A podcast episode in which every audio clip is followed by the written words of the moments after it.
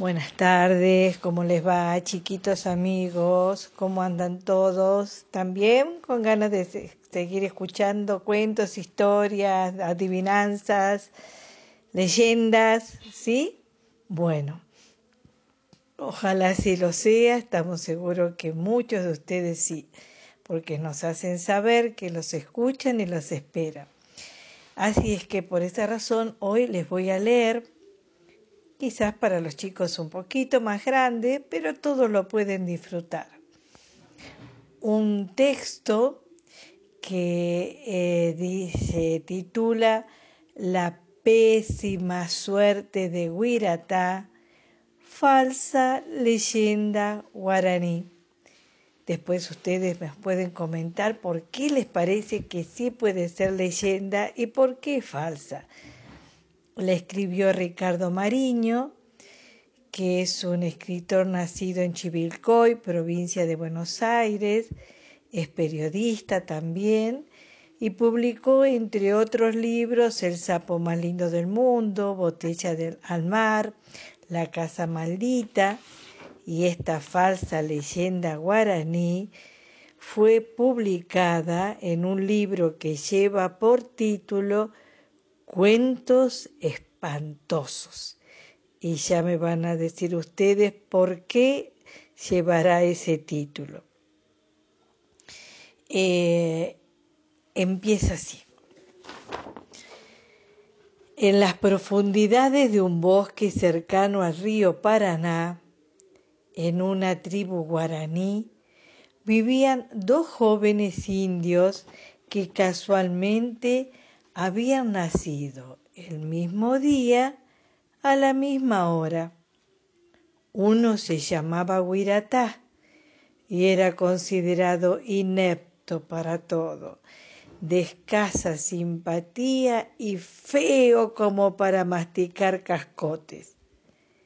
Llamábase el otro Taragüí, que era bello y valiente por verse superado por su camarada, era que Huiratá despreciaba a Tarahui, y sobre todo porque ambos cortejaban a la misma indiecita, Irupé, la de la voz melodiosa y los cabellos negrísimos. Irupé prefería a Taragüí, obvio. Cuenta la leyenda que cierta vez para vencer a su rival, Huiratá mandó a buscar a Japón un arco con controles electrónicos que tiraba flechas teledirigidas. Excepcional y moderna era el arma. Podía regularse la fuerza de la flecha, imprimirle al tiro la trayectoria deseada, aún la más caprichosa, y hasta mostraba en una pequeña pantalla el momento en que la presa era atravesada. Una joya. De más está decir que con tal arma, Huiratá pensaba despanzurrar a Tarahui. Pero las instrucciones venían en japonés. Durante el primer mes que Huiratá ensayó con su nuevo arco tirando contra un blanco que venía en el mismo estuche, murieron ensartados por sus tiros 123 indios de su tribu, 189 cotorras, 17 yacarés, un misionero jesuita y 14 conquistadores españoles de la expedición de Álvaro Núñez Cabeza de Vaca. Taragüí asistió a los 123 velorios de los indios muertos. También fue Irupé. Recuerda la de la voz melodiosa y los cabellos renegridos.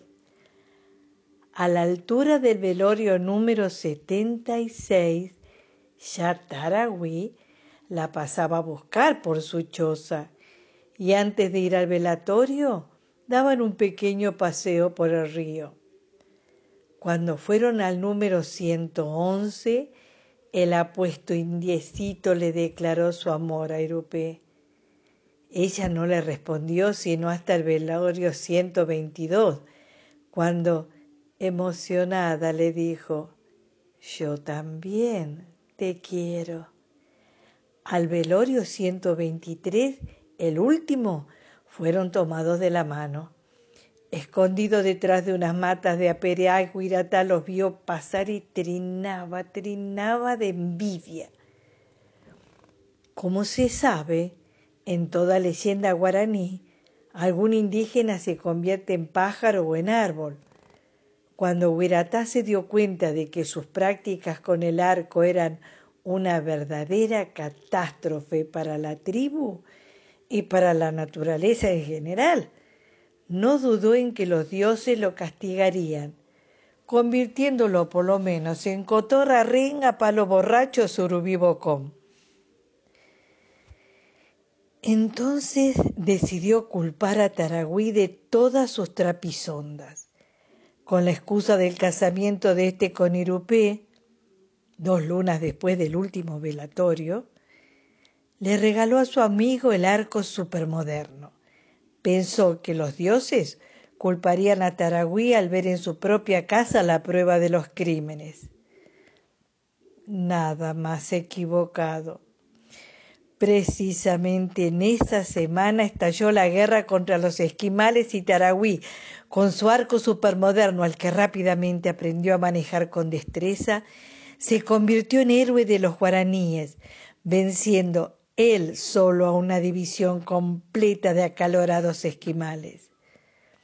En cambio, Huiratá presentó un falso certificado médico para justificarse ante el cacique por haber estado todo ese tiempo encerrado en una cueva, arrebatado de cobardes temblores.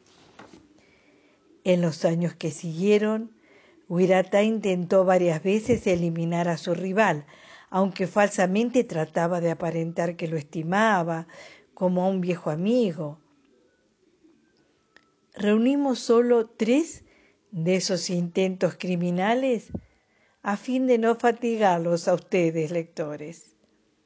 Primero, ocultó un cocodrilo rabioso en la cama matrimonial de Taragüí. La voz melodiosa de la bella Irupé y su belleza sin igual a tal punto amansaron al cocodrilo que a partir de entonces el animalito, tres metros y medio, se convirtió en mascota de sus niños y hasta llegó a dormir con ellos.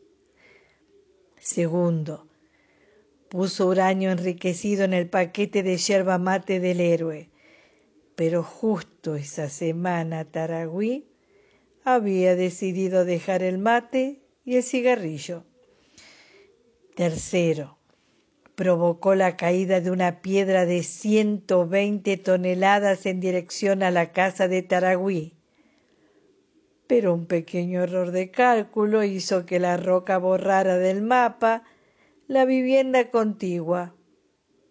¿De quién sería? Claro, casualmente, propiedad de Guirata. Ay, pasaron los años y los rivales se hicieron ancianos temblequeantes y refunfuñantes. Cada día Guiratá llevaba a cabo un nuevo atentado terrorista contra Taragüí consistente en esconderle su dentadura postiza o avisarle que pagaban la jubilación cuando aún no era la fecha, con el propósito de hacerlo caminar de gusto. Por una u otra cosa, las trapacerías de Guiratá siempre fallaban. Finalmente murieron el mismo día y a la misma hora fueron al cielo juntos. Luego se presentaron ante el Dios, ante el gran Dios Tupá, para que éste les otorgara otra vida. Tupá preguntó, ¿quién es Huiratá y quién es Tarahui? Hubo un instante de indecisión. Tarahui todavía tenía una amiguita de pan atravesada en la garganta por lo que Huiratá se apresuró a contestar, yo, yo, yo soy Taragüí y él, él es Huiratá. Muy bien, dijo Tupá. Huiratá vivió una vida desgraciada y Taragüí fue feliz. Esta vez, entonces, vamos a variar. Huiratá será un príncipe guaraní y Taragüí un sapo del Paraná. Desesperado, el Guiratá verdadero intentó explicar que por error había dicho los nombres al revés. Pero ya era tarde. Lo único que alcanzó a salir de su boca fue